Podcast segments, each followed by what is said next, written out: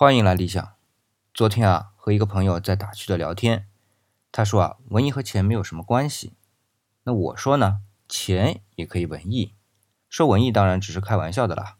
可是啊，可以说些和钱有关的。咱们都知道，孔方兄是对钱的一个称呼，而且啊，他的经历年代很久远了。虽然没有办法可以确切的考证他的究竟什么时候开始的，但是啊，人们普遍的可以接受他对钱的这种称呼啊。可以推论得出，大致是在西汉。主要的原因呢，是因为这种孔方兄的称号是对外圆内有方孔的钱币的称呼，而这种形制的钱币大规模使用，就是随着秦帝国的建立啊而推开的。李斯呢做了统一各方面的工作，比如说文字啊、度量衡啊，但是啊还有钱币。大家知道啊，在秦统一东方六国之前，各国的文字是有差异不说，货币也是有差异的。到了秦统一之后呢，就规范了钱币的制造，将钱币的形状啊固定下来。这个形状啊就是外圆内有方孔，而且大小、直径、重量都有统一规定。当然，秦帝国的时间很短了，匆匆的二世之后啊，子婴就把玉玺献给了刘邦，秦帝国就算是覆灭了。而且在秦统治期间啊，劳役很重，人们也就没有太多的时间去沟通，所以这种形制的钱币。被西汉沿用下来后，进入到稳定的社会进程，那么孔方兄的称呼啊，就很容易被大家接受了。这样的一种钱币形制，要知道一直沿用到了清末。所以，我们说李斯的功绩非常伟大，光这一点就足够说明了。当然啊，秦始皇也在当时的历史条件下搭建了必要的历史平台。不过，还有一件事情呢，我还得多啰嗦一句，就是我们文字的统一啊，大家都把功劳。记到了秦始皇和李斯的账上，但是漏了一个人，那就是宦官赵高。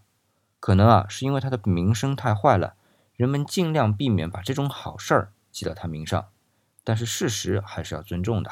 这一点呢，我在说文字的本意那一系列的节目的时候啊，就说到过。你看啊，这统一这件事儿，钱和文字就有交叉点。虽然只是文字啊，不是文艺，但是文艺的载体很大一部分就是文字，特别是古代。媒体几乎就是文字时代。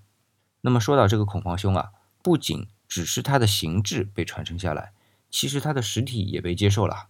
也就是说，在西汉他是承认秦朝的钱币的，唐朝啊就可以承认秦、汉、魏、晋，甚至啊是南朝的宋齐梁陈，北边的五胡十六国以及隋的钱币，前提只要是符合孔方兄的规范就行。就是说，形状、大小、成色得规范。所以我们在有些墓葬当中啊，发现随葬品如果有钱币，那不一定这个钱币啊就是当朝或者当时的钱币，还有前朝的钱币。你比如说啊，发现一个宋朝的墓葬，它中间呢有唐朝的钱币，就不要觉得奇怪，因为啊它们就是通用的。不过如果发现它有银元，那我们就知道它在民国时候是被盗掘过了。中国的钱币啊。其实也不只是中国，在古代其他地方也一样啊。它的发行是有个特点，是今天人不太能理解的，就是它是跨朝代、跨君主或者君王都可以被法定认可，或者说至少是被世人认可的。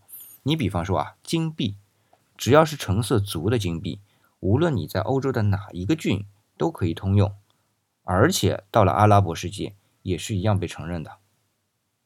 那么在中国，我们就知道。每一朝，它只要有必要啊，就会铸币。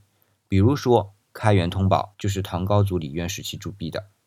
那么到了太宗李世民啊，他就铸了乾封全宝。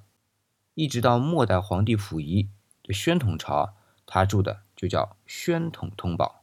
用我们现在计算机的一个词儿啊，叫做向上兼容啊。当然，这只是一个理论存在啊，因为你比如说到了清朝，再用秦朝的秦半两就很难了。因为丢失的锈蚀的，在市面上基本啊就不可能有了，也就不流通了。当然，还有一个原因，就是从宋朝开始的金石学不断升温，这秦半两真保留到清朝，就是有也算是宝贝，价格啊肯定不会和当时的钱币等价了。那今天啊，我们各国的钱币都会因为政权的更迭而重新发行，而且啊之前的钱币就不能再流通了。有时啊，都不只是政权更迭啊。你比方说我们人民币吧，就发行过很多版。这第一版人民币的面值啊就很大的，现在呢只能收藏，不能流通了。这一点，啊古今的区别其实啊是在货币的性质上的区别。在古代用的货币啊就是硬通货，就是大家承认这个货币的材质，比如说啊金银还有铜，只要成色对、分量足就能代表价值。但今天的货币啊就不再是硬通货了，而是代币，就是用指头啊或者相对便宜的金属来替代硬通货的价值。这种替代啊需要用信用。或者法律的强制挂钩，然而啊，又不能强制的定量挂钩。你比如说啊，美元在二战后的布雷顿森林会议后啊，签署过布雷顿协议，里边就讲啊，要定量和黄金挂钩，就是将三十五美元定量的挂钩为一盎司黄金。这事儿呢，发生在一九四五年。然而到了一九七三年，这事儿就干不下去了，美国宣布美元和黄金脱钩。这中间啊，才短短的二十八年时间。这主要是货币的票面价格和价值再也无法匹配导致的。这一点呢，在硬通货上是不可能发生的。所以啊，我们话说回孔方兄，他从公元前二百二十一年秦帝国建立到公元一九一一年清帝国推翻，两千多年的存在时间，这就是因为它本身的内涵够硬。那现在呢，是国庆期间。我之前呢也没有特别的为我们祖国的国庆啊做了节目，今天呢也借这个钱币的话题了，谈谈我的想法啊。十月一日是我们中华人民共和国成立的日子，不仅在它这六十六年当中，更是他之前的一百零九年间呐，经历了多少风雨，多少沧桑。他曾经意气风发过，也曾经饱受风霜，而今天呢，他能够矗立在这个世界的舞台上啊。不是靠其他的机缘，而是靠我们每一位中国人的勤劳的双手，缔造出这热烈而又温和的大国。这是需要内涵的沉淀的。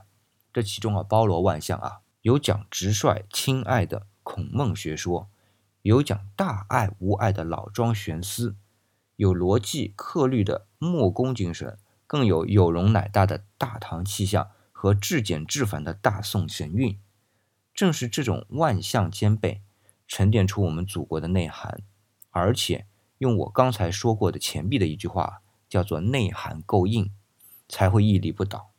好，今天的节目呢就到这里，再次祝福我们的祖国能够以更挺拔的身躯，矗立在世界的舞台上。